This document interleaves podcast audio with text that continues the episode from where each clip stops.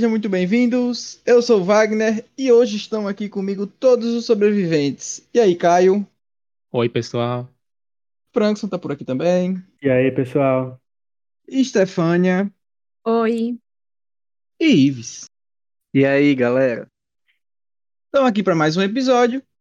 E hoje a gente vai falar sobre O Abutre, filme de 2014, que é dirigido e escrito pelo Dan Gilroy. Inclusive, esse é o primeiro filme que ele dirigiu, então assim, ele já começou super bem. Basicamente, o filme vai contar a história do Louis Bloom, que é um cara desempregado que está à procura de trabalho e ele entra meio que, entre aspas, sem querer para o mundo jornalístico e faz o que for preciso para conseguir a filmagem daquilo que ele está vendo. E aí, Stefania, quais são suas primeiras impressões a respeito do filme? O filme é ótimo, né? Essa já é a impressão principal. O filme é muito bom, inclusive injustiçado, mas ainda vamos entrar nesse mérito um, um pouco Vamos xingar o depois. Oscar um pouquinho ainda. Exatamente. Ele é muito focado no personagem principal do Jake, cujo sobrenome eu não sei pronunciar. Gyllenhaal. Que é o, que é o Lu, Luiz. Tem hora que ele fica trocando, tem gente, ele chama, chama de Luiz, tem gente que ele manda chamar de Lu. Enfim, o Lu. É muito focado nele e é muito focado na, na obsessão dele e na ambição dele e nos comportamentos dele. Então, é ele quem brilha o tempo inteiro. Nós temos outros personagens coadjuvantes, mas que eu acredito que a contracenagem deles dois é boa, mas é ele que se destaca o tempo inteiro. E é por essa razão que ele é muito injustiçado. Assim, nesse sentido, eu já quero até completar o que o Stefania está dizendo, porque eu vi poucos filmes na vida que são, assim, quase que um estudo daquele personagem, e aqui é esse caso. O personagem do, do Jake Gyllenhaal, né, o Lou, ele tá na tela o tempo todo, como a Stefania falou. Exato. E assim, você sente esse, entre aspas, injustiçado, que a gente vai comentar um pouco mais, mas eu quero fazer a comparação com um dos meus filmes favoritos, que eu, eu me sinto da mesma forma com ele, que é A Chegada, em que a Amy Adams faz o filme acontecer do início ao fim, e também, assim como o Jake, não foi indicado a Oscar. Então, assim, é uma injustiça, né, assim, em níveis parecidos, é algo muito próximo, nesse Ó, sentido, dá pra comparar os tem, filmes. tipo, ele se preparou muito, boy, pra fazer esse filme. Você tem Ele ficou muito magro, né? Ele perdeu 10 Exato. quilos, pô. Ele Perdeu 10 Muito magro quilos pra comparado ao que ele era no filme. Homem-Aranha. sei lá. Mas, mas não só isso. É, o Jake, ele se preparou no sentido também de. A gente vai falar mais a respeito do filme, mas assim, ele entra nesse mundo jornalístico e ele passou um tempo acompanhando a pessoa que fazia o trabalho dele, uma pessoa de verdade que fazia o que ele faria, no filme. Então, assim, é, é o tipo de, de preparação de para a atuação que ele leva muito a sério e que ele vai em busca de tudo que é preciso para fazer. Ele falou que teve que se adaptar mentalmente, fisicamente, então assim, foram muitas adaptações que ele precisou fazer para dar vida a esse a esse papel, a esse personagem. E assim, ele faz chover no filme. É, o filme é ele basicamente. Boy, É. tipo assim, quando eu falo que ele deu sangue, foi literalmente, porque sabe aquela cena do espelho que quebra? Tipo, não é um spoiler, é só um negocinho, tá? Ah, Tipo, tem no espelho- trailer. Tá. Tipo, é, exatamente, o espelho quebra. Aquela cena não tava no roteiro. Tipo, aconteceu ali na hora e ele continuou. E essa tipo, cena é muito atuando. legal, a forma que o espelho quebra, ele desce, ainda pega assim o rosto dele bem, ele vira e sai. Essa cena eu acho muito boa. Exato, exato. Ficou tão boa que o, que o, que o diretor quis deixar. Mas melhor que isso, é porque ele levou 44 pontos na mão por causa dessa cena. Caraca. E ele voltou no outro dia pra gravar. Tipo eu assim, fiquei me boa. perguntando, eu fiquei me perguntando como o o espelho não quebrou antes. Até demorou esse espelho para quebrar É. nessa cena. É, é verdade. Faz sentido, então, que Frankson disse que não foi no roteiro, porque realmente eu acho que não era pra quebrar. Aí ele foi e botou mais força na segunda vez que quebrou. É, assim, por Exatamente. enquanto a gente já, já fica claro, né, que, que é um filme em que ele é o astro e o filme se baseia praticamente inteiro no personagem dele e na interpretação dele. Mas a gente tem algumas outras coisinhas, poucas, né, mas eu queria só dar esse esse destaque para os dois coadjuvantes que acabam trazendo algo a mais, né? Inclusive, inclusive, inclusive, o outro coadjuvante é o menino do Som do Silêncio. É o cara. Exato. É, Vai! percebi também, eu ia O, falar. O Riz Hamed, né? O nome dele? Isso. Não, o, o mais interessante É disso não é isso. Eu, eu- quando ele entrou em cena, eu fiquei, eu conheço esse cara. Então, Aí eu, ah, beleza, saquei, é o, o do som do silêncio. Só que aí depois eu lembrei que a namorada dele no som do silêncio também se chama Lu. Nossa! Ela tem dois É, com luz. diferentes e nos dois a pessoa que tá com ele é a Lu. Ou o Lu. Então, assim, Fatos que coincidência cósmica. E os dois filmes estão sendo falados aqui no nosso podcast. Coincidência? Eu acho que não. Acho eu também não. acho que sejam esse tipo de coisa. Mas aí, me fala um pouquinho do que você achou, Caio. Caio, é a primeira É. vez que você assistiu. Peraí, teve mais alguém que assistiu pela primeira Eu. vez? Eu, é o meu Então, pronto, a gente precisa, Ah, eu e eu tu, e Franco, Stefania. nós precisamos apurar, né? Porque esse pessoal achou que viu pela primeira vez. Temos três Não, pessoas não. novatas no filme. Justamente, eu vi hoje, inclusive, na data da gravação. Primeira vez, gostei também bastante. E como o Wagner falou, acho que o ponto do filme alto é o Jake, é o ator. Tipo, você vê, com- realmente faz sentido ele ter se preparado tanto, porque você sente na atuação dele que ele é aquele personagem. Então, o filme eu gostei bastante porque ele trata dessa, dessa, desse clichê do, do jornalismo, sensacionalismo, mas ele vai além, né? Ele traz. Acho que Franks até falou com a gente em off. Que ele viu esse filme no colégio, não foi, Franks? Foi no aula de sociologia. Isso. Que ela disse Inclusive, que Paulinho, era pro pessoal beijo. ver justamente o quão o ser humano é fanático pela desgraça, né? Então, eu acho que é isso. O charme do filme é esse. Você vê muitos valores ali éticos da mídia e, e você também vê uma jornada do personagem. E aí o final não é clichê, é revoltante, mas não é clichê. Então, eu acho que esses são os motivos que eu gostei bastante do filme. E você, Ives? Ah, eu queria dizer que eu saí desse filme um pouco angustiado. E eu Sim. adorei ter, eu, eu adorei ter tido essa sensação, assim. Foram poucos filmes, assim, que eu assisti. Eu acho que a, a, a única vez que eu senti angústia que eu senti nesse filme hoje foi em filmes gore, pra vocês terem noção. Então é tipo, é, o sentimento que esse filme me fez é, sentir foi muito profundo, assim, nesse sentido, sabe? É, e eu acho incrível, assim, a crítica que ele traz, que ele aborda, que é basicamente a apropriação do caos para gerar lucro, né? É a, a violência a barbárie se, se tornando uma mercadoria, se tornando uma, uma fonte de renda, uma fonte de gerar dinheiro.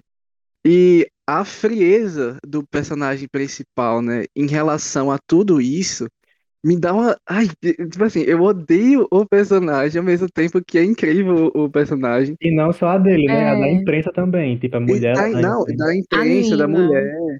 Exato.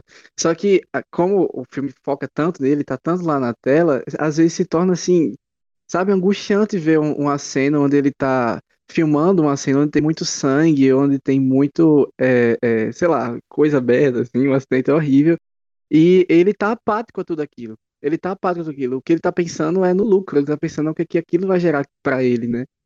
E eu fico extremamente angustiado irritado com ele, assim, a minha mão suando frio. Eu tô pensando agora suando frio, pô, na, na- nas cenas real, real. E eu também achei, assim, até. Porque, assim, o filme não fala sobre necessariamente sensacionalismo, é, mas ele aborda sensacionalismo quando ele, ele traz aqueles, aqueles trechos, né, dela- dele conversando com a Nina, ou Lui conversando com a Nina, deles editando os vídeos e por aí vai, pra colocar na internet, ou pra colocar na TV. E ela coloca, ah, tipo, coloca um choro de bebê no fundo pra ficar maior, pra ficar mais dramático, É coisa sempre uma assim. história que eles querem É. contar. É isso, é tipo, é tipo tornando o, o caos, né, tornando aquilo que é grave de uma forma gravíssima para que e isso se chama sensacionalismo, é isso que o, o sensacionalismo está abordando, né? É, esse filme fez muita coisa, a atuação do, do Jake é incrível. É, adorei o- os coadjuvantes também. É, a, a, o filme, assim, a temática não é clichê, ou a, a temática, assim, talvez não seja muito inovadora, mas a forma que o filme é construída é extremamente maravilhosa. assim. Então, eu saí desse filme gostando muito. Pois é, tipo, o, o pressuposto do sensa- sensacionalismo, como eles falou, tipo, não é só sobre isso, mas o filme vai muito além disso. É Exato. justamente por isso que o filme é bom.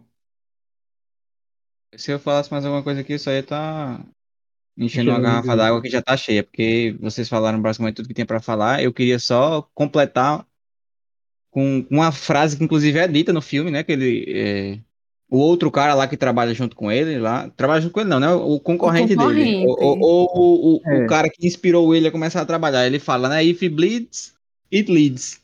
Então, assim, se, se Uhum. sangra, então sai na matéria. Uhum. E, e vai liderar. Então, assim, e é uma coisa que a gente vê no dia a dia da gente. Esses jornais televisivos, investigativos e tal. Sim. O famoso papinha daqui de Natal, boy, é só desgraça. Então, assim, E, e é o que dá eu gosto de audiência, assistir, né? é isso mesmo. Exato. Exatamente, é o que dá audiência. É o que a gente gosta, no fundo, assim.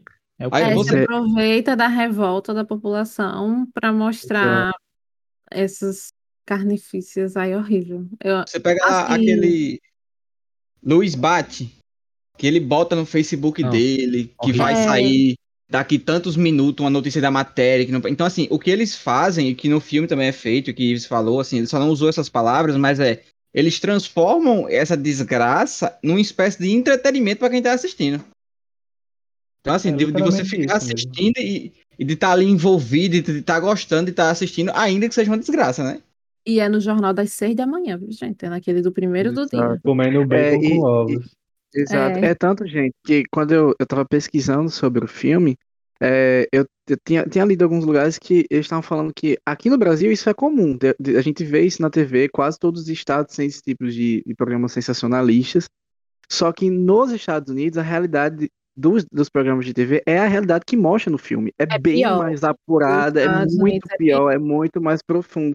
Eu fiquei chocado com isso. Eu achava que isso era coisa bem, é, sei lá, Brasil ou, ou é, os países sul-americanos, que eu sei que nos outros países sul-americanos tem, e existem diversos artigos falando sobre isso, né? Que isso é meio que uma cultura aqui da gente que é esquisita. Mas eu não sabia que nos Estados Unidos tinha, eu não sabia disso. É, ó, para quem acompanha True Crime, sabe? Se acontece um crime, serial killer, eles apuram tudo, vão na casa é. da família, vão onde passou a infância, aquela pessoa, eles vão atrás de tudo e eles seguram essa pauta por muito tempo. Os Estados Unidos acho que é muito pior do que aqui. Eles invadem a privacidade. É, isso me fez lembrar daquele filme A Garota Exemplar, né? Acho que é esse o filme que, que não, Exato. que, que mostra toda aquela mídia em cima e eles criam histórias e narrativas a partir disso que muitas vezes nem aconteceu, nunca existiu, etc e tal. Mas eles criam diversas narrativas sobre isso e aumentam e ficam nessa pauta por diversos meses, enfim, semanas, por aí vai. Isso mesmo. coisa interessante que eu não sabia que existia, né? É- Que é de fato essa profissão. Que nos Estados Unidos é chamada de stringer, que aqui no filme é, é- o que ele faz, né? Basicamente ele é um um como é o nome da pessoa que grava? Cinegrafista, é, É, um cinegrafista, cinegrafista, cinegrafista. cameraman. Basicamente ele é um cameraman freelancer que grava as desgraças das pessoas em ângulos muito próximos. Bota próximo nisso. E eu tava vendo, né? E de fato existe gente que trabalha assim nos Estados Unidos. não Ai, é uma produção passada. real. Então, então, realmente existe. Tanto é que eu falei, né? Que ele, ele, o Jake, esteve junto com um cara que trabalha nisso há mais de 15 anos para entender, para aprender mais a respeito da questão dos códigos da polícia e tal, ali do rádio, para conseguir de fato Uhum. entrar no personagem. Então, assim, eu fiquei em choque quando eu vi que era de verdade. Porque é o tipo de coisa que a gente só fica sabendo quando fica sabendo, né? Porque Exato. é muito estranho pensar que existe alguém que leva a vida dessa forma, mas enfim, levam. Não, A- e- a, e, a gente vê as imagens e não acha que alguém filmou aquilo, mas alguém teve que Exato. filmar. Exatamente, esse é o ponto. teve que caçar aquilo, né? Mas, gente, é, é, quando o Wagner falou isso inicialmente, veio logo uma pergunta na minha cabeça, assim, tipo, se você estivesse no lugar do Jake, como é que você se sentiria convivendo com a pessoa que, que faz esse tipo de matérias? Que é essa pessoa que vai lá e grava esses tipos de, de coisa, assim, como é que você se sentiria? Porque o sentimento de repulsa em mim é tão grande quando eu penso nisso. É, Não, então, porque não é o sei, seguinte, aqui- eu acho que aqui a gente tem que, tem que levar em consideração algumas coisas. Porque pra mim, desde a primeira cena desse filme, eu não sabia pra onde o filme ia, eu não conhecia nada do filme, como eu falei a primeira vez que eu tô assistindo. É, Mas na primeira não. cena que eu vi ele, eu já disse, esse cara ele é um maníaco e um psicopata. Não, Então, é, a gente tem, tá falando de um caso específico. é, Se o tem- cara real faz igual ele faz, eu, eu, eu me sentiria muito mal estando com ele. Agora, pelo que eu entendi da reportagem que eu vi, o cara de verdade não faz o que ele faz. Porque Não, ele não. ultrapassa todos os limites. Dele, é tipo aquele concorrente, É, né? Mas... exatamente. É, tipo o concorrente dele, exato. Isso. É porque tem esse plus, né? O filme, ele fala sobre essa realidade dos Estados Unidos, né? Como já apontaram, hum, associada a uma pessoa completamente louca. Porque Ele é um Lu, ele- sociopata, gente. ele é um tem como. sociopata, É, Ele então... tem traços de psicopatia. Você vê que, tipo, quando ele tá filmando, ele sabe justamente o que, que vai dar audiência. Tipo, ele faz o que as pessoas vão querer ver. Só que você vê que ele tá apático ali. Pra ele, não. Eu vou Tipo, gravar. ele literalmente É. estudou o que as É. pessoas gostam de ver no horror. Tipo, gente, isso é totalmente um grau de sociopatia muito alta, sabe? Sim. Exatamente. Então, assim, é um a mais que o filme ainda traz, porque o personagem dele é super interessante, realmente, como o Luiz falou. Não é o tipo de personagem que você vai olhar e vai dizer, nossa, esse aqui é um exemplo. Mas em termos de você entender a personalidade dele, da complexidade do personagem e tal, é um personagem assim, maravilhoso, eu gostei demais. Uma- Uma coisa interessante é porque geralmente, se vocês perceberem, né, durante a filmografia de filmes, assim, no geral, todos os atores que têm olhos grandes são, fazem ou interpretam personagens sociopatas. Isso é uma ca- característica muito forte em Hollywood. Por exemplo, o cara que faz Mr. Robot, ele é um sociopata, psicopata, né, Sim. enfim. E ele tem olhos grandes, que é o, que é o, esqueci o nome dele agora. o- Elliot. Não, o nome dele de verdade. Ah, tá. Esqueci agora. É, esqueci também. Eu também É, sei, não. enfim, Jack Gyllenhaal, ele só faz personagem pe- quebrado mentalmente também. Donnie Darko, enfim, É, né? e eles aproveitaram da magreza pra dar uma ênfase maior, né? Exato. E tipo, Também isso é o nome do filme, né? Abutre. Verdade. Pelo menos a tradução brasileira, né? A Que é o animal tradução que ficou, se aproveita dos mortos, das carniças. a tradução ficou muito Aí ele é boa bem mesmo. chupado assim. O que que ele faz também? Tipo, isso é uma característica muito interessante do, de Hollywood, sempre querer pessoas estranhamente fisicamente pra, pra representar pessoas sociopatas, mas nem sempre é assim. Tipo, você pode estar convivendo com uma É. pessoa sociopata, ela não é desse jeito, sabe? É, o Ted Bundy era bonitão. Inclusive, quem fez ele foi o Zac Efron. É porque, Uhum. de fato, tem dos dois lados. Como o Luiz falou lá em Garota Exemplar, a Rosamund Pike, meu Deus, aquela mulher é um espetáculo. É, milhões E- aquela É sociopata. Não, mas geralmente, né? Tô falando geralmente como é feito. É. Não é um exemplo que eu, né? o, o contrário, não sei, tipo, talvez Hannibal, Hannibal Lecter, né, nos filmes Silentes Inocentes, ou até mesmo na série, ele não tem os olhos assim, eu acho. Ele É, e ele é bem calmo, né? Exato, Bem chique. bem chique. É, gente, eu acho que também, assim, voltando em relação ao filme, eu achei uma, eu apontei uma coisa legal aqui, que eu acho que, não- acho que cabe aqui agora na- na- nas primeiras impressões, né? Eu achei interessante a forma que eles também abordaram a questão da tendência que essas, essas, esses programas sensacionalistas eles têm, né? De, por exemplo, a, a frase bem nítida dela de ah, foca em é, pessoas brancas de classe média alta sofrendo na mão de alguma minoria. É, Isso é, sofrendo na mão de alguma uma pessoa que é preta, uma pessoa que Ela que é pobre, tá coisa cansado de assim. ver Pedro preto morrendo. Tipo, ninguém mais O quer ver retrato dos. Estados Unidos, né? É, É. nin- Ninguém, é, ninguém quer ver pobre e preto morrendo. A gente quer ver pessoas brancas sofrendo na mão dessas pessoas, né? Pessoas pretas e tal. Então foca nisso. É Então eu fiquei tipo, caraca, exato. Eu fiquei, caraca, então é tipo. É, é um, um é racismo muito estrutural até nisso. Exato, é um racismo estrutural até nisso, que só reafirma, né? Que essa, essa questão de que todo preto é bandido, por aí vai. É bem macabro isso. Não, e de que, e de que a sociedade não se preocupa com esse povo marginalizado.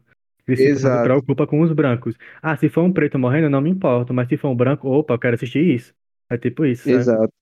É É um pesado do, é um, re- é um retrato mesmo da, da- É, foi, é, tipo, é uma das coisas do que meu professor, quando passou o filme na sala, né, no tempo, que ele trouxe à tona, né, uma, da- uma das, das, das abordagens que ele trouxe do filme. Achei muito foda. Então vamos comentar mais um pouquinho já já com spoilers. Você que ainda não assistiu o filme, vá lá ver. Tem no YouTube, pelo que eu vi, é bem baratinho, acho que é R$2,90 pra Tem assistir esse no, tem na. HBO Max também. Tem no HBO Max lá. também. Então, assim, várias opções. Tem. E tem sites de terceiros, né? Vale, eu baixei. Ai, Caio, não acredito. Caio, você Caio- não Caio falar isso assistiu em sites de Ai, terceiro. Caio. E eu tenho HBO Max, mas E ele tem HBO Max. Fica Meu aí o cara que tinha a HBO Max e assistiu em sites de terceiro. Inacreditável Futebol Clube. Inacreditável, cara. Fica aí com a gente e vem pra parte com spoilers. Voltamos já.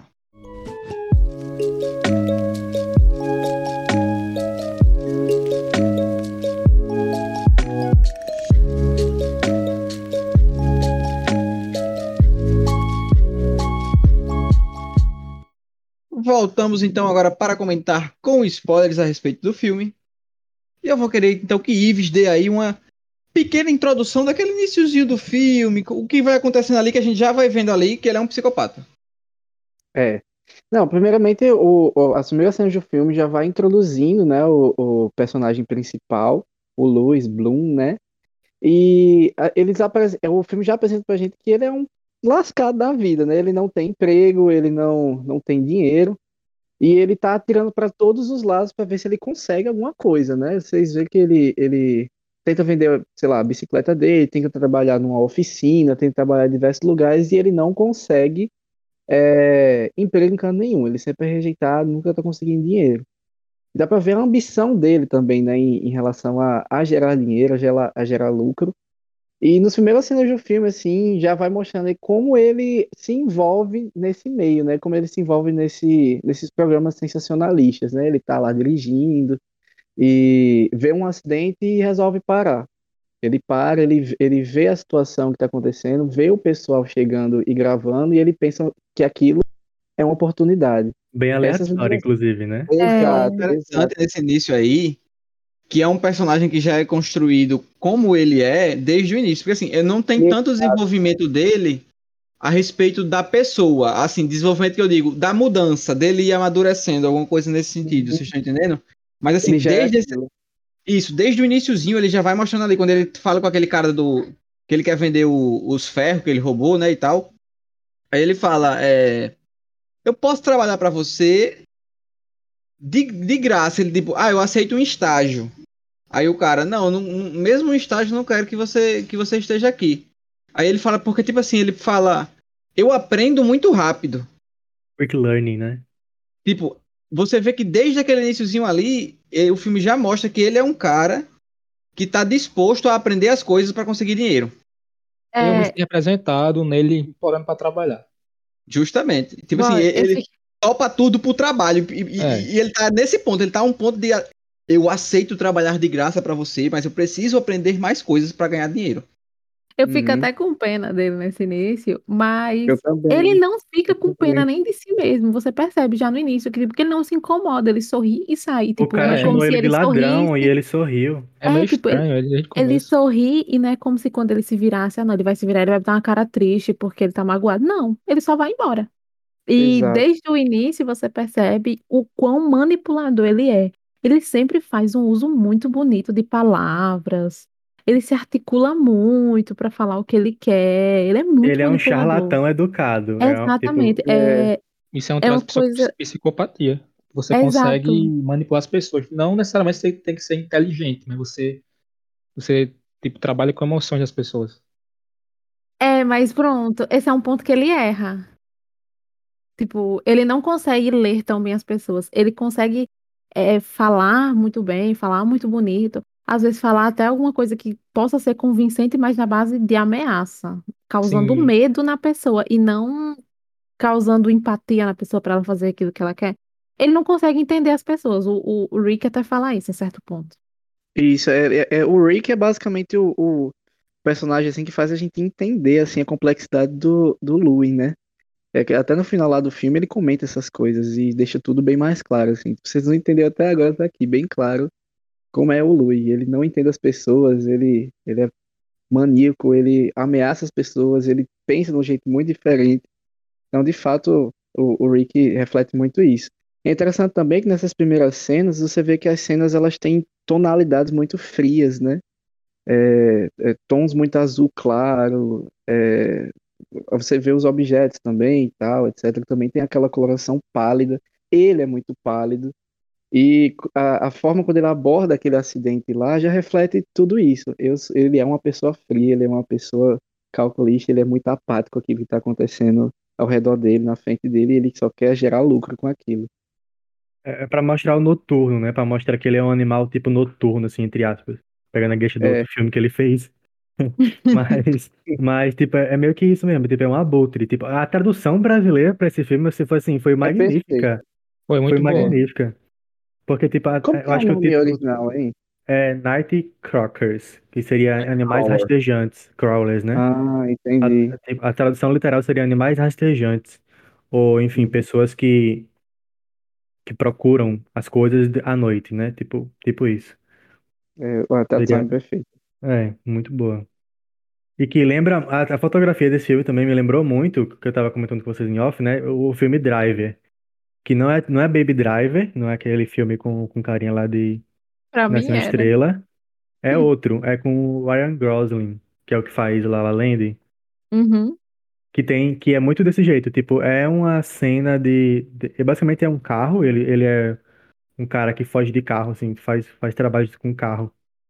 E é noturno, se passa à noite. Então, tipo assim, tem a mesma vibe, sabe, de, de, de emprego que você vira à noite trabalhando e, sabe essa vibe assim, meio que, desse- Uhum.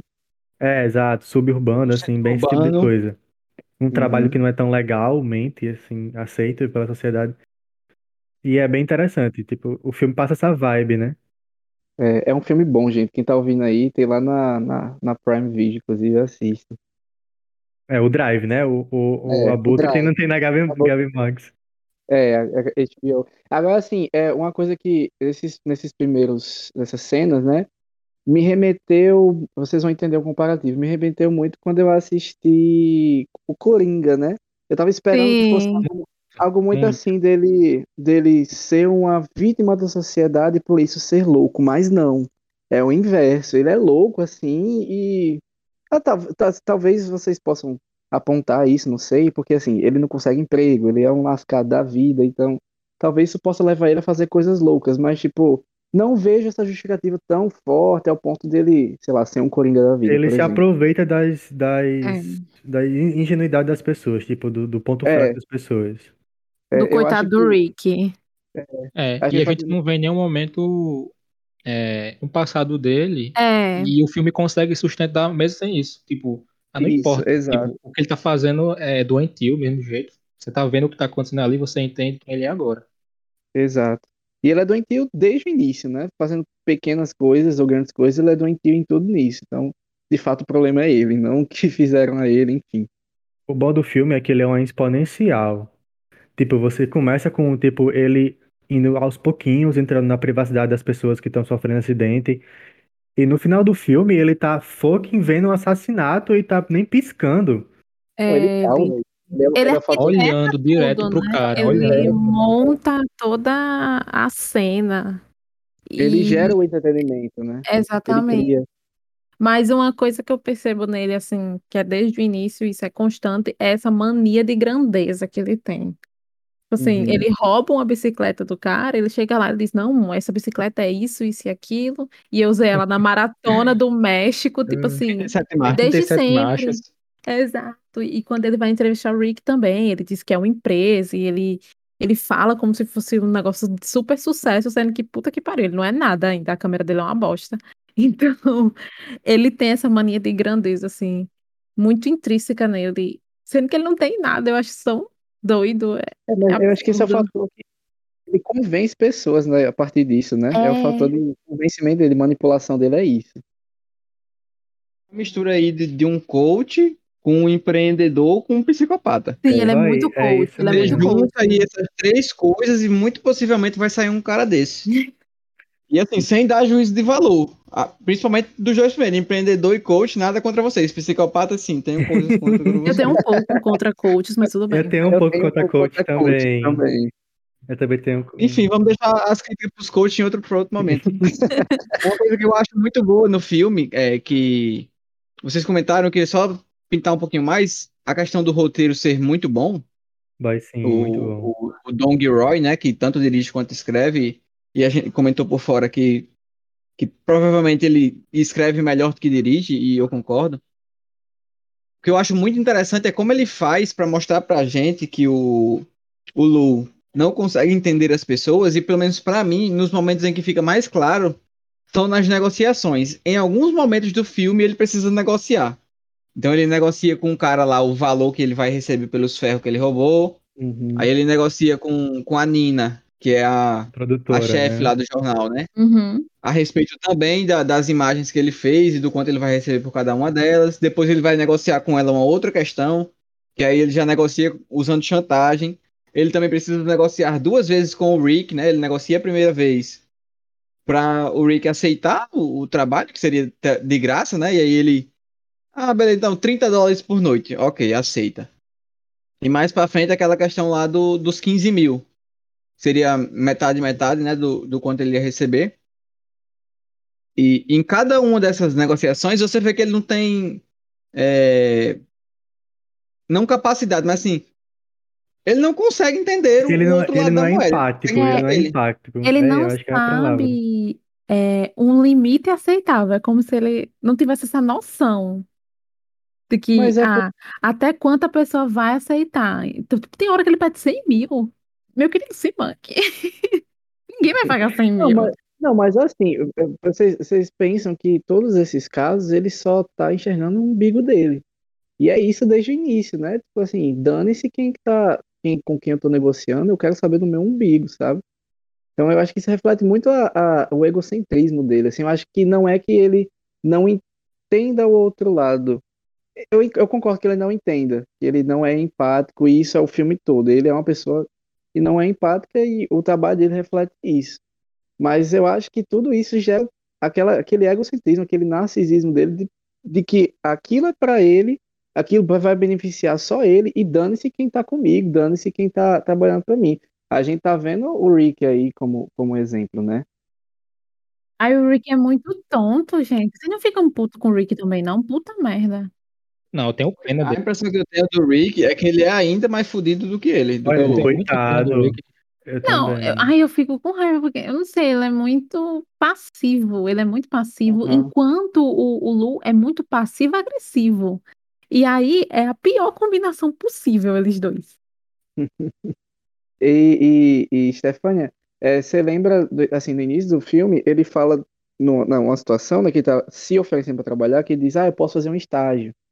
E na entrevista com o Rick, ele fala, eu quero que você faça um estágio.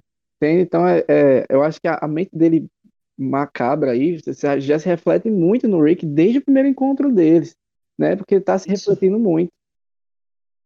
No fim do filme, ele também traz o pessoal pra fazer estágio. É, Exato. é absurdo. Sim, é verdade, nossa. Isso aparece três vezes no filme, né? Essa mente absurda dele, assim. Só que no final já com, né, os carros profissionais, né, Aí, Não, no é. final, ele, mesmo. é o que é pior pra mim. Tipo, no, fia, no final, ele se dá nisso bem. carro profissional, eu acho interessante como o filme não se importa em, em, em achar que a gente é burro. Porque o que, que ele faz?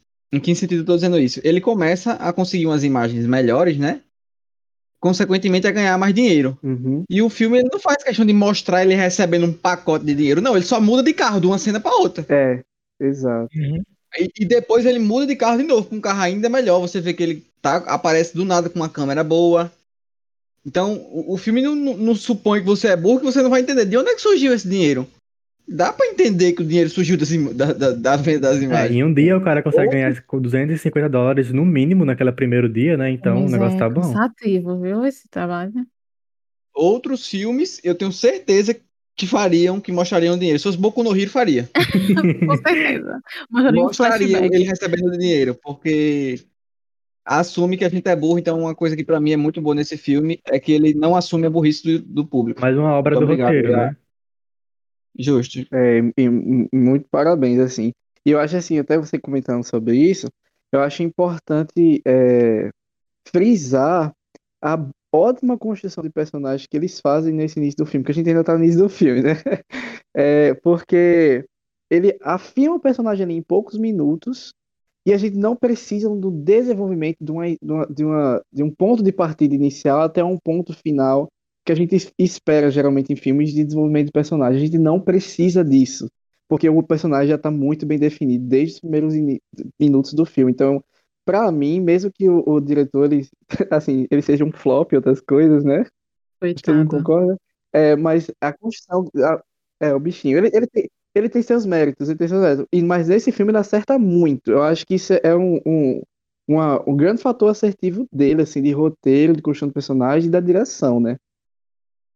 Sim, é, é o que acontece, inclusive foi a recomendação da semana, Anjo Aluguel.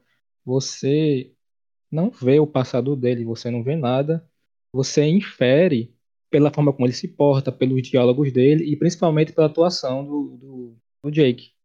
Então você consegue entender qual a personalidade dele só pelo que você tá vendo agora. Você não precisa É. ver o passado dele, você não precisa ver mais nada disso. Inclusive, os dois, os dois filmes foram filmes de baixo orçamento. Tipo, o, tanto, tanto o Cães de Aluguel, que, do Tarantino, como esse filme da agora, né, o Abutre, os dois foram, foram iniciais dos diretores. Tipo, os dois diretores iniciaram com esses filmes, dirigindo, né? E os dois filmes foram de baixo orçamento. Esse filme, o Abutre, ele foi gravado inteiro em 28 dias. Então, tipo assim, foi um tempo Nossa. recorde. Muito rápido. 28? Caramba. Foi. Não sabia Tipo, disso. ele, não- ele não tinha dinheiro pra alocação do, da, da- do- das câmeras, dos atores, enfim, de tudo. Jake Gyllenhaal no tempo era um merda, né? Só tinha feito Darko, Coitado. o bichinho. mas aí ele não cobrava tanto pra, pra atuar, né? Mas, Mas ele aí, a- entregou tudo. Entregou tudo. né? A, a, a atriz que faz a Nina, Renê alguma coisa, que o nome dela é a esposa dele, do, do diretor, do roteirista. Ó, tá vendo? Ele economizou até nisso. Encontramos até nisso. Foi. Coitado. E, e assim, é um filme de três personagens. É o É bem isso mesmo. A Nina Exato. É. Aquele, o concorrente dele até aparece, mas depois ele fica de lado. Falando em Nina, uma parte que ficou, eu fiquei bem revoltado é a parte que ele tenta chantagear ela pra sair com ele, Menino, ameaçando sair do canal, aumentar os preços. Eu fiquei, mano, menino, Hum, aquela cena, aquela cena final deles dois se encostando lá, quando ele mostra o vídeo final, era pra ter uma cena de sexo ali. Só que o Eu, eu achei que ia cortar. cortar. Eu achei que ia cortar pra eles transando, mas não aconteceu. Não, mas era pra ter. Só que a versão final foi, foi essa cena foi retirada. Menos mal, acho que ia ficar mais macabro ainda. Não, exatamente, porque o diretor achou muito. Muito bizarro, mas eu ia achar até aceitável. Ah, eu não ia, não. Eu, eu fico abismado com esse filme, com essa cena, eu acho que ia ficar Não, mas doido. tipo, dentro do desenvolvimento deles, eu acho que até cabia. Não, e Ainda cabe, bem que não teve, mas cabia. cabe de fato.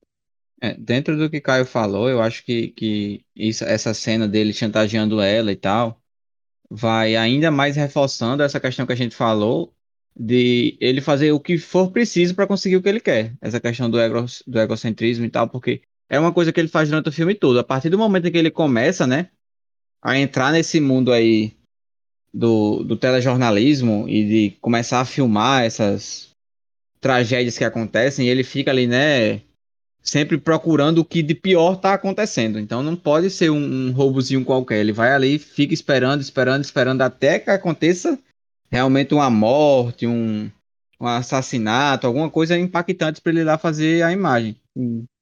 E quanto mais o filme vai passando, mais ele vai quebrando os limites. Então ele vai, ele chega super perto da pessoa. Eu fico olha, pensando, como é que ninguém bateu nesse cara? Ele- a pessoa lá morta no chão e ele com a câmera na cara da pessoa, na fuça, assim, ó. Mas isso acontece Filmando. aqui em Guamaré, por exemplo. como é que ninguém Quando a- pegou ele ainda, né? Quando uma pessoa cai de Exato. moto, ao invés do povo socorrer e ligar pra ambulância, a primeira coisa que faz é ligar o celular e, e filmar. Tipo, isso é, isso é Mas bem é- real. É muito perto pô, o que ele faz no filme. Tem a parte, pra mim, a pior parte, assim, não é nem a- aquela parte que ele entra na casa, pra mim, ainda mais chocante é aquela parte que ele adultera a cena do crime, pô. Sim, Que ele Boy, puxa eu fiquei cara chocado. pra filmar melhor. Pra mim, essa é a pior cena do filme. Nessa cena eu pensei, pronto, acho que daqui pra frente ele vai chegar a um ponto que ele mesmo vai cometer algum crime pra ter em primeira mão notícia, gravar. né? Só que ainda bem que ele não chegou nesse ponto. Eu ia perguntar pra vocês, a primeira vez que assisti, eu tive essa mesma impressão que ele ia fazer isso. Eu também, eu fiquei, em algum momento ele Não, ele, ele, ele foi, ele foi melhor, né, do que isso, assim, melhor no É. sentido. Melhor no Não é sentido pior. foi lá e matou. É, exato. Não foi lá e matou, mas ele causou um caos ali para que essas coisas acontecessem, né? Então, assim, No final das contas, ele, ele fez um crime que é mentir sobre o juramento lá de, É perjúrio. de testemunho. É, é perjúrio, não é o nome? Uhum. E ele fez isso pra ter uma cena pra ele filmar. exato. E não bastando isso, ele mentiu pro Rick, pro Rick morrer e ele filmar. Nossa. Nossa, essa tem- também Então, assim, é absurdo isso. Quando ele fala, não, vem É aqui, e ele meio que se esconde, eu fiquei, por que que ele tá fazendo isso? Tipo assim, Uhum. a gente vê ele quebrando as barreiras da moralidade de uma pessoa sensata, mas você não espera que ele vai fazer isso. Eu fiquei, por que que ele mandou o Rick filmar? Ele foi meio pra longe, não faz sentido o que ele tá fazendo. Passou na minha É mente que ele ia porque- fazer isso com o Rick, por mais que ele mostrasse ser um louco. Não, não passava na minha cabeça. Também não passou na minha. paralelamente a isso, a Nina vai quebrando também qualquer barreira moral na televisão para que ela tenha audiência. E assim, eu acho até um ponto interessante esse caso dela, porque eu pensei assim, beleza, realmente o que ela faz não dá para se concordar. Tem até um, um assistente dela lá, não sei exatamente o que aquela É o- pessoa é- fazia, é o- mas é o existe redator, alguém é o razoável. É o, o Frank, né? Frank, É. sei lá. É, tinha, tinha um ser humano razoável lá que dizia pra ela não fazer o que ela faz, mas assim, você entende que ela faz o que ela faz pra não perder o emprego. Também é ambiciosa, tal qual o Lu. E- então, assim, Exato. no momento em que você precisa, não vai ter jeito, vai ter que fazer o que precisa ser feito, e ela faz. Então, assim, junto com ele, é, é- é o casal Chernobyl aí quebrando todas as barreiras do, Do da moral e, e fazendo o que for preciso para continuar vivo, para continuar fa- é, fazendo o que quer e, e- e tendo dinheiro, porque não, para ela e para ele não existe essa questão do, do, do que é moral Ela ou é não. tão precisa ser sociopata legal. quanto ele. Só que ela Hum. faz isso publicamente e ninguém julga ela. E a gente tá julgando o cara errado, né? Basicamente. Não, a gente tá jogando os dois errados, Os dois, certo? É. Os dois têm que ir preso. É, sim. Não, eu, eu, Principalmente ele, que ele causa a morte das pessoas. Ela, pelo menos, não causa a morte de ninguém. É, Entre aspas, né? é.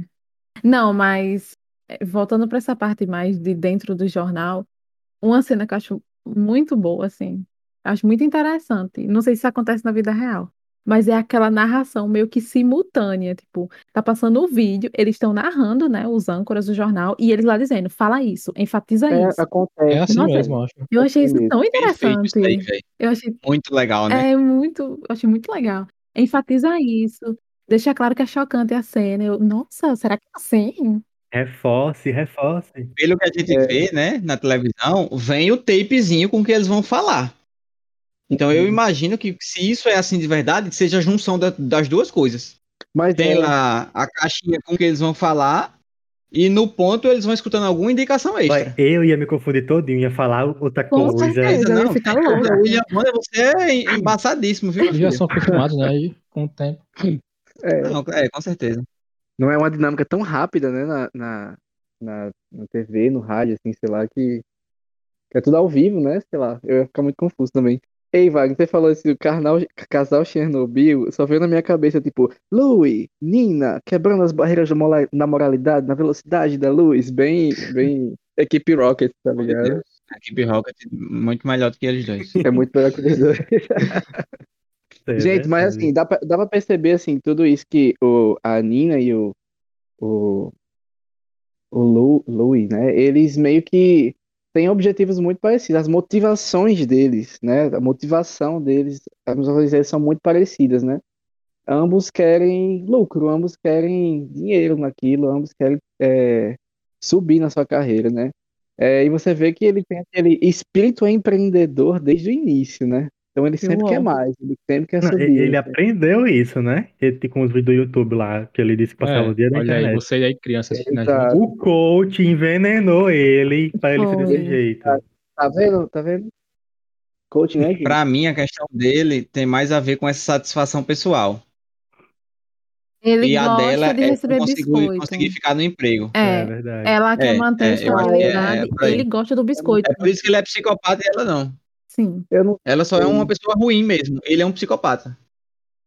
eu não sei, eu não sei porque é, quando mostra assim a realidade dele, dele não ter nada e construir um, im- assim, vamos chamar de império, afinal ele criou uma empresa com diversos funcionários por causa de tudo isso. Então, assim, talvez de fato ele seja um psicopata, mas eu acho que ele tem um objetivo bem claro em relação a tudo isso, Não, ele é um ótimo empreendedor, com certeza. É, exatamente. é, Não, mas não é porque que ele é psicopata que ele não tem objetivo. Com certeza tem. E assim, os papos dele de empreendedorismo no começo do filme, você não leva a sério. Bah, eu queria não, rir não, porque pelo me amor de lembrou Deus, muitas rir que ele fala pessoas. no começo. Ele vai passando Me lembrou muitas vai- pessoas. É, é, tem uma certa semelhança com aquilo que a gente tem visto sendo propagado o tempo inteiro no Instagram. Então, quando eu assisti a primeira vez esse filme, foi não sei quantos anos atrás, não tinha essa popularidade de ser empreendedor e nada, era tipo uma visão. E agora, quando eu, eu revi, eu já vi com, com outra visão, de achar ridículo, ficar, caramba, como é que ninguém para esse homem É manda ele calar a boca, né? Ai, manda ele calar a boca, fica só falando essas bosta. É, eu gosto muito da- das conversas que ele tem a respeito disso com o Rick. Quando ele, ele fala, Rick, é, eu acho que você tem que se levar mais a sério. Talvez eu acredite mais em você do que você mesmo. Bem Tipo, coach. isso era ele dando uma bronca no cara, entendeu? É. Então, assim, ele é um coach tão bom que quando ele vai falar alguma coisa que você fez errado, ele consegue falar isso de uma forma assim. Em palavras, é maravilhoso ouvir o que ele tá ouvindo. O que ele tá falando. É. na Não, e, e o bom é o Rick concordando com ele. Sim, é, eu até Coitado. reclamei que o Rick é tonto, mas a gente vê. O, o cara que faz o Rick é muito bom, porque a gente vê que ele sente medo do, do cara. Naquela hora que eles estão Assista Som do negociando. Silêncio, pra você ver o atorzão que ele é. Eu vou ver. Quando eles estão discutindo lá o aumento, né? Aí ele faz 100, aí ele fica com medo, aí ele diminui o preço, sendo que ele falou que ele podia pedir quanto ele quisesse, mas ele tá claramente assustado. E isso que Wagner falou é muito presente. Ele primeiro elogia o Rick, fala, nossa, você é sensacional, incrível, e depois ele dá um carão nele. Ele usa muito essa psicologia com o coitado do Rick, que é bem frágil. É pra você ver como o ator é bom, é, Stefani, que você não viu o Som do Silêncio. Aqui nesse filme, no Abutre, ele é mais passivo, né? Se você quiser ver ele mais impulsivo, você vê o Som do Silêncio, é outra pessoa. É verdade. E, e, assim, e lá em Som de Silêncio, é, já que a gente tá falando do Riz Ahmed, né? É um estudo de caso, assim, bem próximo do que é aqui. O filme é ele. Ah, é É, verdade. Aqui o filme é o Jake Gyllenhaal e lá o filme né? é o Riz Ahmed. E ele foi indicado, exatamente, é é. melhor ator. Injustiça. Injustiça for, for um Jake Gyllenhaal. Injustiça pro Jake. Então vamos falar de justiça? Vamos. Tipo assim, se eu, escu se eu vejo esse filme em 2014, eu digo, não tem como esse homem não ser indicado. E ele não foi. Tipo, eu nem reclamo do filme não ser indicado pro, como o Oscar como melhor filme, mas eu reclamo de Jake Gyllenhaal não tá como Sim. melhor ator. É verdade. Concordo. Exato, o ponto é esse. Ele deveria estar lá. Eu não me acho no direito, ah, que não devia estar, mas eu acho no direito de falar que ele devia estar. Não dá pra esse homem não ter sido indicado. Ele foi não indicado dá. em nossos corações, Isso, assim como a Amy Adams, ele, ele, ele vive nos nossos corações uma Porque vitória. eu não sei vocês, mas eu consigo. É, o ator, tipo, pra mim é uma pessoa assim, que não tem nada a ver com o ator e que você consegue. Você olha e fala, ah, é aquele cara daquele filme e ponto. Então por que que ele não É. foi indicado? Se ele se entregou é. tanto ao papel. Sim, Ah, eu sinceramente, eu vou ser bem assim, vocês vão me odiar, eu acho, por falar isso. Sai daqui Mas- agora. Não vou esperar nem você falar. Tu- vai, não, fala. sabe por quê? Eu vou, eu vou dizer, Diga. Mim, na- dos melhores indicações lá, eu estaria no lugar do Ed Redmayne e acabou. Eu prefiro mil vezes a atuação dele do que do Ed. É isso, Ih, acabou. pisou, pisou. Acabou. E ele foi Acabou. Vencedor, ali. E ganhou. Ganhou. Tá bom, então. Ganhou. Ele É a- ganhou. é a é o direito que você tem, né? Pra fazer o quê? É. É a teoria de É, mas a tudo, gente. revolta maior é tipo ele nem ter sido indicado. Não, mas não, eu. mas eu tô, tô entendendo, Caio. Ele das pessoas que indicaram, Ives troca o que ganhou Exato. Exato. por exato. ele. Ah, E é Exato. sobre isso, meninos. Exato, é sobre isso. Eu tô sendo bem radical mesmo. Gente, tem- Ousado, eu- viu? já os outros filmes dos melhores, dos indicados melhores atores são melhores, pô, pelo amor de Deus. Não, Teoria tá, vamos, lá, vamos linkar quem tava no Oscar 2015. Tava um cara lá aleatório, Stephen Carey, de, de um filme que eu não conheço. Aí tava o. Bradley Cooper. Tava o, o, o Benedict Cumberbatch lá, né? Do jogo de Pelo da que imitação. do. Ed. Hã? Não, que eu acho que eu- do jogo de imitação, a atuação do Benedict eu acho bem melhor que a do Ed ainda, mas enfim. Pronto. é, Eu acho que o jogo da imitação não foi tão incrível. O Benedict Ah, mas- Cumberbatch. Sim, Ai, pronto, eu, gente, eu eu vou defender. colocaria, eu colocaria o, o Jake no lugar dele. Não acho que foi uma atuação Eu impressionante nessa. de Se uma fosse vida, pra- não. Se fosse pra Não, trocar, eu, foi- eu troco também. Eu tiraria Eu não acho que Bradley Cooper trabalhos dele, não. facilmente. de Cumberbatch. Como é, Caio? Eu não acho que foi um dos melhores trabalhos deles assim. Pra, dele, Exatamente, pra- tipo, não é um. Não, não é um dos melhores, gente, mas tipo a atuação dele nesse filme foi boa. Não é um dos melhores, foi boa. Claro que não é, claro que não é uma atuação ruim. O cara foi indicado ao Oscar, foi uma atuação Exato. excelente. Exato. Mas, tipo Só que eu acho assim, assim, no nível de dificuldade, a do Jake Gyllenhaal, pra mim, é mais difícil. E ele Não, mas entrega. se for falar isso, então Então, tira mas- Bradley Cooper. E é isso. O cara fica sentado em pode cima de um uma- poste apontando pode uma, uma sniper pro mas- negócio e foi indicado pro Oscar. Pelo amor de mas Deus. ele é um veterano de guerra. Ele traz a dor dos veteranos de guerra que são obrigados a, a lutar pela droga dos Estados Unidos. Exato, é um filme bom. homem. Não, eu, eu gosto do sniper americano. Eu também Não, gosto. tá eu gosto falando do filme, tá falando Não, eu, eu gosto do filme. Mas se Não. fosse pra tirar, eu tiraria Bradley Cooper. Eu. Não, Eu não tiraria. Polêmica vazia. Quem você tiraria em 2015 Quem pra colocar o tiraria? Jake É. Gyllenhaal? Exato. Manda lá pra gente no Instagram, comenta lá. Comenta, comenta. Quem você tiraria? Ah, não tiraria ninguém. É um direito que você tem. Tá, mudando de pauta é agora então. viu? Não, eu quero só completar com, com a, a respeito de Oscar, que o- esse filme ele foi indicado a melhor roteiro original. Inclusive, né, dando essa olhadinha aqui agora, esse ano 2015, muitos filmes de melhor roteiro original indicados a melhor filme. Verdade. Então, assim, muita coisa boa de gente boa escrevendo, porque muitas vezes a gente vê livros que são, né, adaptados e tal, e, e viram filmes, mas aqui muita coisa original, muita coisa boa, ele acabou não ganhando. Quem ganhou foi o, o filme que ganhou também melhor filme, né, Birdman. Mas eu acho que foi uma indicação válida, é um filme para roteiro original bem bom mesmo, assim. O, o roteiro desse filme aqui é, é, é um dos grandes baratos do filme. Sim, tá, mudando de, de, de, de pauta agora. Gente, uma das melhores cenas, assim, que pra mim eu fiquei sem ar foi aquela cena da perseguição de carro. Quando ele Ai, tá eu com os amo cena de perseguição. Boy, essa cena me deixou, assim, num nível de ansiedade extremamente eu, alto. Eu também. Minha mão suava muito nessa hora. Eu fiquei É. colado com o carro da polícia. É, Não, foi eu, muito lembro. boa. Foi muito boa aquela cena, sério. eu me senti muito o Rick. Tudo que ele falava, eu tava pensando, a gente tá muito em cima, cara. O sinal vermelho. É, Tava exato, exato, tudo que ele falava. exato. Eu amei essa cena, sério. Toda vez que eu assisto ela, eu fico chocado. Porque eu fico esperando alguma coisa acontecer de ruim com ele, sabe? Tipo, ele vai capotar, ele vai. Alguma coisa vai Sim. acontecer de ruim. Na- E até boa. imediatamente antes, quando eles estão perseguindo Sim, o verdade. cara, que eles estão, tipo, muito perto. E eu, caramba, olha o carro desse homem, é um carro da Hot Wheels, tá ligado? Chama muita atenção esse carro. Por que que você tá seguindo ele com esse carro? É que é verdade mesmo. Assim, pra não falar só de coisas boas, eu acho que o filme também tem coisas que não são tão boas. Eu não sei se vocês vão concordar, eu falo por mim. Eu não acho que a, a trilha sonora desse filme tem nada de especial. Eu não Hum, polêmica. consigo nem me lembrar de, de momento que eu escutei assim e disse, nossa, que trilha sonora diferenciada é Ela é essa. bem simplória mesmo. Aparentemente fraca É. a trilha sonora do filme. Isso aí é É. verdade. Não Mas me fez assim, falta. gente, É, tipo não me assim, incomodou é, também. trilha sonora é um recurso. Eu não sinto falta, exato. Exato, é- essa questão, não sinto falta. Eu acho que a gente não sente falta Não, mas, pelo tipo, fato das mas eu concordo com o Wagner que ela não é memorável. Não é uma trilha sonora que você fala. Concordam? Você vai lembrar esse filme e vai lembrar a trilha sonora dele. Não é. Não é sobre isso.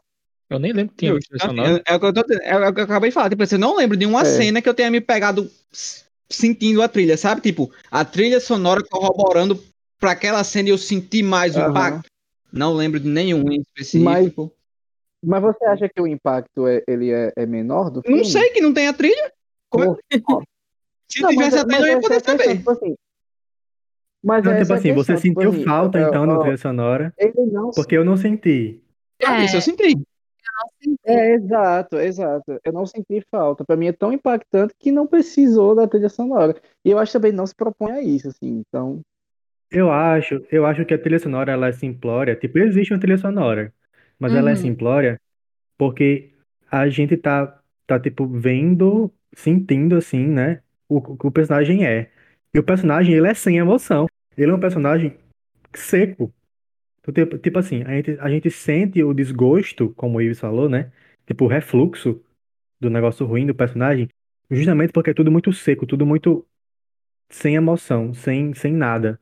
Eu acho que se, se tivesse uma trilha sonora, daria um sentimento pra uma coisa que não tem, que não era pra ter, pelo, pelo visto. é, ou talvez. É, isso aí é meio ambíguo, mal encaixado no filme, né?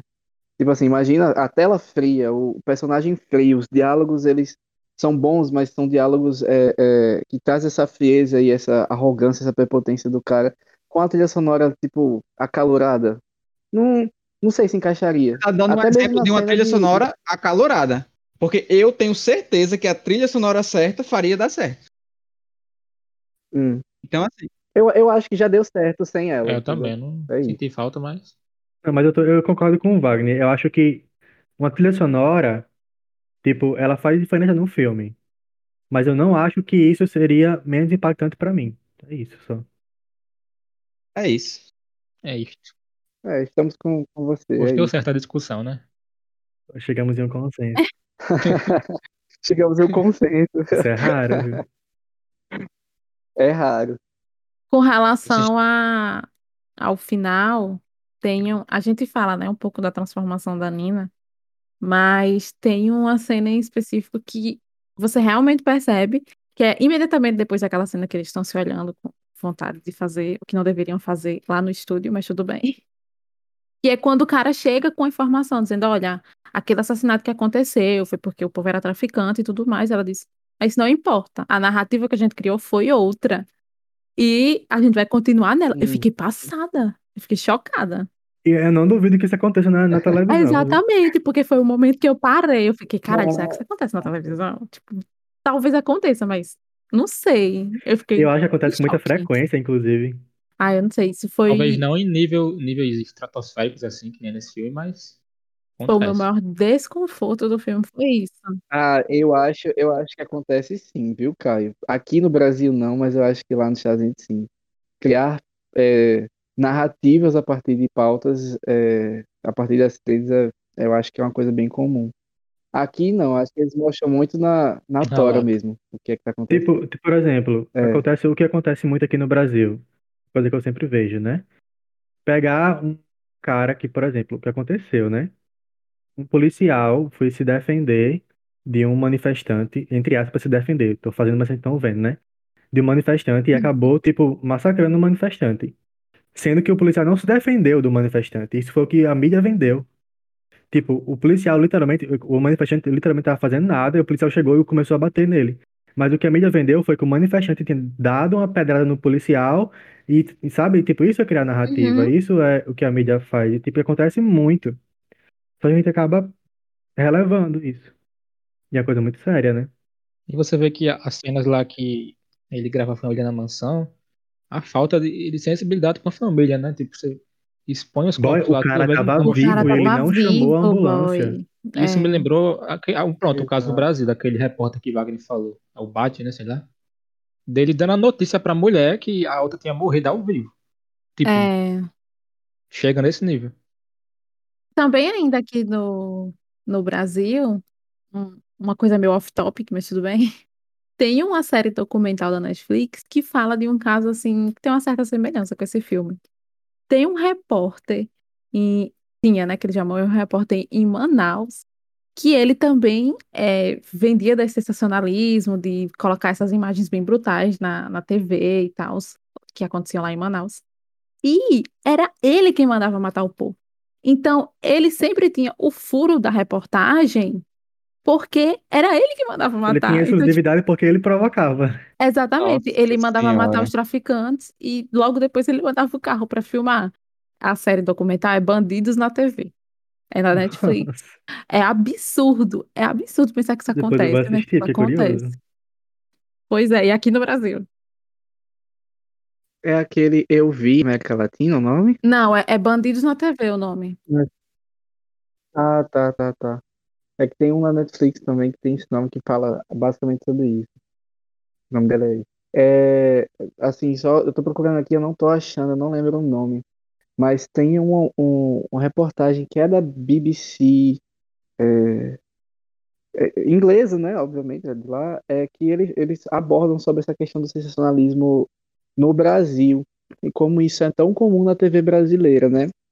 E eles entrevistam, se eu não me engano, aquela, aquela, é, aquela mulher do Cidade Alerta lá de Alagoas, eu acho, né? Ela é muito parecida com a Nina, gente. Eu, eu tô tocando tanta foto dela aqui pra mostrar pra vocês. Parece demais, eu fico chocado como ela se parece. E pra você ver, né? é, Cidade Alerta existe aqui, aqui no caso, aí no Rio Grande do Norte, aqui em Minas Gerais, é, no, na Alagoas, diversos, diversos estados, você vê que isso é uma franquia, gente. Tipo, existe uma franquia gigantesca no Brasil que, Mostra a que, desgraça que alheia. fala sobre. Exato, sobre esse sensacionalismo, exatamente. Existe uma franquia gigante, assim, que tem o mesmo nome, que tem um- uma, uma organização. Assim, se você pensa, né? Tem diversos, diversos estados, significa que é uma empresa que é muito grande, é uma empresa que coordena e que gera muito Será lucro, que é a tudo Video isso, News? a, a ponto dele fundar. Vídeo Production News. Não, e o pior de tudo é que essas pessoas, elas acabam ganhando tamanha visibilidade com a população que eles viram político. Tinha aquele. Exato, é assim que funciona.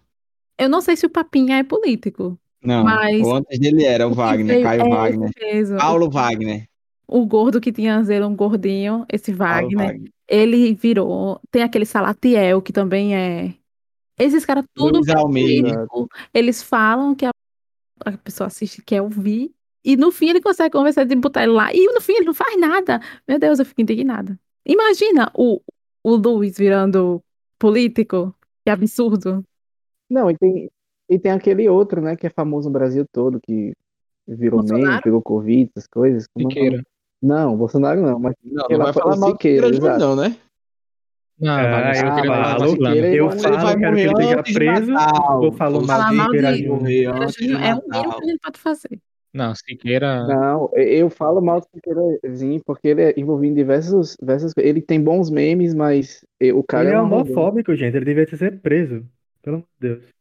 Exato, enfim. Ele é, é um, é um, uma, um ícone do Brasil, né? Ou já foi, né? Agora que tá cancelado. Mas já era um ícone do. Brasil, assim. Então você vê. É, o programa sensacionalista, assim, no Brasil tem, tem pontos tão gigantes a ponto de ser extremamente famoso, ele ser um, um, um famoso, assim, um- uma figura pro Brasil, sabe? E para vocês verem, é, a- o- esse filme que a gente assistiu, ele aborda muito é, a, a, como a, a manipulação sentimental, a manipulação emocional, a partir desses, desses programas, justificam ele ainda serem muito fortes, sabe?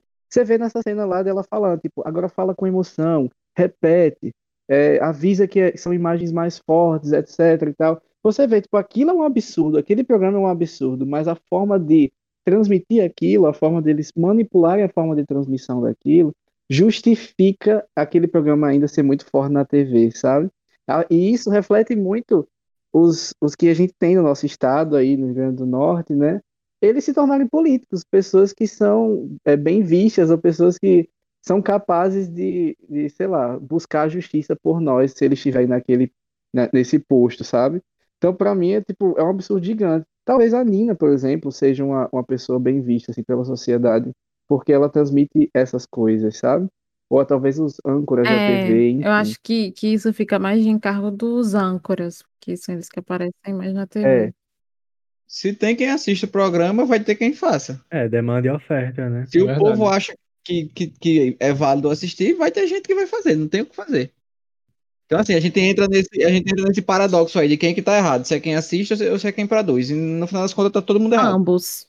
Ambos. Ah, é, tá todo mundo errado, de fato. Algum comentário a mais a respeito do filme? Só que Porque a gente já assistam. discutiu tudo que tinha pra discutir, né? Foi, Foi. foi. É, assim, pra mim, tô, tô super satisfeito. Eu acho que não, não tenho nada mais a acrescentar. Mais uma vez, só falar bem do roteiro, do- da atuação, principalmente do Jake. E, e é isso, filmão, vale totalmente a pena assistir. Foi um, um bom investimento e, e vamos dar os méritos a Estefânia, que foi quem indicou a gente fazer o cast sobre esse filme essa semana. É, o tempo que eu ia estudar valeu a pena. Sem, sem estudar. Então, por hoje é isso. Quero agradecer a cada um de vocês que esteve aqui comigo. Cada um de vocês que estão aí escutando e escutaram até aqui. Eu espero que vocês tenham gostado mais uma vez dessa nossa breve conversa. E espero vocês na semana que vem para mais um cast. Tchau, tchau. Bye. Tchau, pessoal. Tchau, tchau, Tchau. gente. Até mais.